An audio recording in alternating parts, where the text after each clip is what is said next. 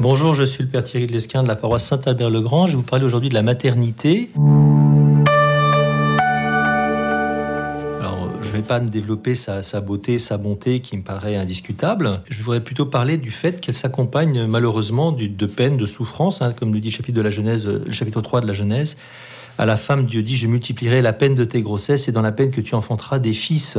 Voilà, depuis le péché des origines, eh bien l'enfantement est associé à une souffrance, une souffrance de la douleur donc de la femme qui accouche. Et la foi chrétienne affirme que cette mission maternelle n'est pas simplement le moment de l'accouchement, hein, ça se développe. Alors ça se développe dans le temps, tout simplement dans l'éducation d'un enfant.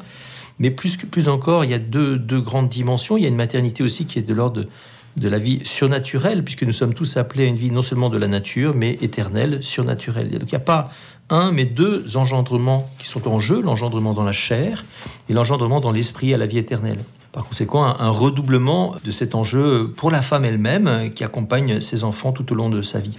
Euh, concrètement, ça se traduit par, euh, par l'exemple, par la prière de la mère, selon le modèle de, Sainte Monique en particulier, hein, cette mère de Saint Augustin, considérée comme un modèle euh, de maman, de, mère chrétienne. Saint Augustin qui a bu le long de Jésus euh, avec le lait maternel, qui était éduqué par sa mère dans la religion chrétienne, et qui pourtant a causé beaucoup de, de souffrance à sa mère. Dieu qui exausta finalement les prières de cette mère, à laquelle l'évêque de Tagaste avait dit Il est impossible que le fils de telle larme soit perdu.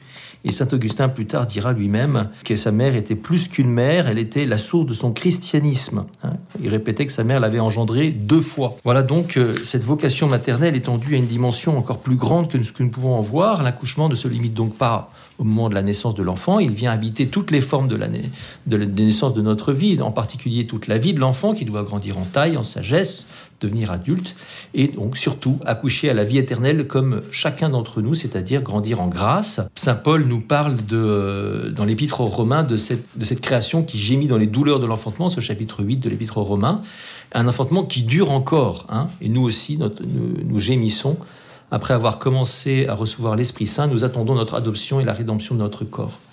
Une mère se lèvera euh, la nuit euh, pour son enfant, pas pour n'importe qui, elle se lèvera sans hésitation. Pourquoi? Par amour pour son enfant, bien sûr, même si elle a envie de les se coucher. Tout l'enjeu de cette souffrance apportée est là, dans cette mystérieuse advenue de la vie de l'amour, une vie que l'on a à souhaiter pour soi et pour les hommes, en particulier pour ceux qui nous sont chers, par amour pour eux comme pour nous.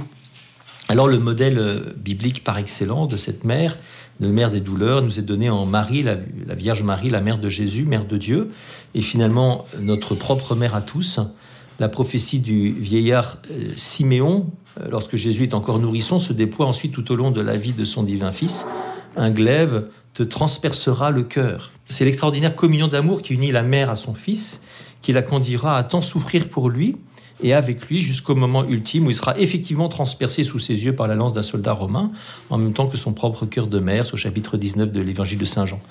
Alors, qu'est-ce qui habite le cœur de Marie tout au long de, la vie de Jésus et de sa propre vie? C'est pas évident hein, de le discerner, de le comprendre. On peut euh, percevoir quelque chose d'une inquiétude, évidemment, chez Marie dès l'Annonciation. Hein, ne, ne crains pas dit l'ange Gabriel à Marie, et puis ça devient particulièrement évident au moment où Hérode cherche à tuer l'enfant, on peut concevoir ce qui se passe dans le cœur de Marie. À 12 ans, c'est elle-même qui le dit, hein, quand euh, ils perdent avec Joseph euh, Jésus pendant trois jours au temple de Jérusalem. Mon, mon enfant, pourquoi nous as-tu fait cela? Vois comme ton père et moi, nous avons souffert en te cherchant. Hein. Il y a d'autres passages, ce moment un peu mystérieux où Jésus dit, euh, alors que sa mère et ses frères sont là dehors, qui le cherchent, il répond Qui est ma mère Qui sont mes frères? Et puis, euh, bah, en fait, concrètement, il refuse de l'accueillir. Hein. Qu'est-ce que ça a pu faire dans le cœur d'une maman? Euh, Même si Marie était plus à même de comprendre ce qu'il disait que n'importe qui d'autre. L'angoisse ensuite de cette mère de voir les Juifs chercher à tuer son fils souffrance, euh, les autorités juives de l'époque en particulier, souffrance de voir son fils arrêté, bafoué, flagellé, portant sa croix. On a ça à la quatrième station du chemin de croix où Jésus rencontre sa mère, deux regards qui se croisent, une souffrance euh, maternelle qui accompagne la souffrance de son fils, et puis la douleur inimaginable de Marie au pied de la croix qui accompagne l'offrande de son fils. Dernier moment, vous voyez, pas plus que tous les précédents, ne doit être compris comme quelque chose de purement subi. En fait, ce qu'il faut bien comprendre, c'est que Marie offre son fils. Elle s'offre avec lui dans un même mouvement que lui, un mouvement qu'on peut appeler eucharistique. en fait, aucun enfant n'est jamais pleinement euh, notre enfant. Moi, d'autant plus que j'en ai pas, mais enfin, pour ceux qui en ont. Et c'est ce que Jésus nous dit en ces termes qui aime son fils ou sa fille plus que moi n'est pas digne de moi. Et donc, puisque nos enfants ou vos enfants ne sont pas d'abord vos enfants, mais ceux de Dieu qui les a voulus de toute éternité, il va donc falloir lui rendre ces enfants qu'il vous a confiés. Hein, on trouve euh, des expressions de ça dans la Bible. Pour penser à, Samuel, que sa mère Anne, après l'avoir demandé à Dieu au premier livre de Samuel, eh bien juste après, va lui rendre, le mettre à la disposition du Seigneur tous les jours de sa vie. Premier chapitre du premier livre de Samuel. Après, la grande référence de ça, c'est quand même, euh, même si c'est pas une femme cette fois, mais un homme Abraham, qui va offrir son fils Isaac, qu'il a pourtant reçu de Dieu s'arrête absente de l'essentiel de ce passage, au chapitre 18 puis 22 euh, de la Genèse. Euh, néanmoins, elle est un peu impliquée quand même, hein, quand Abraham euh, va offrir son fils Isaac en sacrifice. Il y a un, grand mystère de cet acte que Dieu demande à Abraham. Il y a quelque chose qui doit être compris de, d'une offrande euh, d'une vie qui a été reçue de Dieu. La vie nouvelle est toujours une sorte de miracle, un don de Dieu, elle renvoie toujours à Dieu. Elle ouvre sur le mystère de Dieu lui-même, même s'il y a des degrés différents dans l'ordre de l'impossible entre ce qui est naturel auquel on est habitué et ce qui ne l'est pas, puisque Abraham Sarah ne pouvaient pas avoir d'enfants. Je souligne ici en particulier le fait que le, sacrifice unique de ce fils, hein, eh bien tout père, toute mère aura à le vivre se séparer de son enfant. En toute rigueur, leur enfant n'est donc pas leur enfant. Il y a un arrachement qui est douloureux, qui doit s'opérer dans l'éducation, qui commence déjà à la naissance entre la mère et l'enfant, lorsque le cordon est coupé, que le père prend l'enfant dans ses bras, les bras de sa mère, créant une distance qui est nouvelle entre elle et, et lui après neuf mois d'une intimité unique, qui se poursuit ensuite lorsque pour la première fois la mère laisse l'enfant à la garde d'un autre, par exemple. Et cet enfant doit être remis finalement ultimement à la providence divine, en particulier quand les enfants ne sont plus là pour s'en occuper, quand ils ont grandi et quand les parents sont morts. Hein. Offrir son enfant, c'est finalement une réalité commune, même si elle est plus ou moins douloureuse.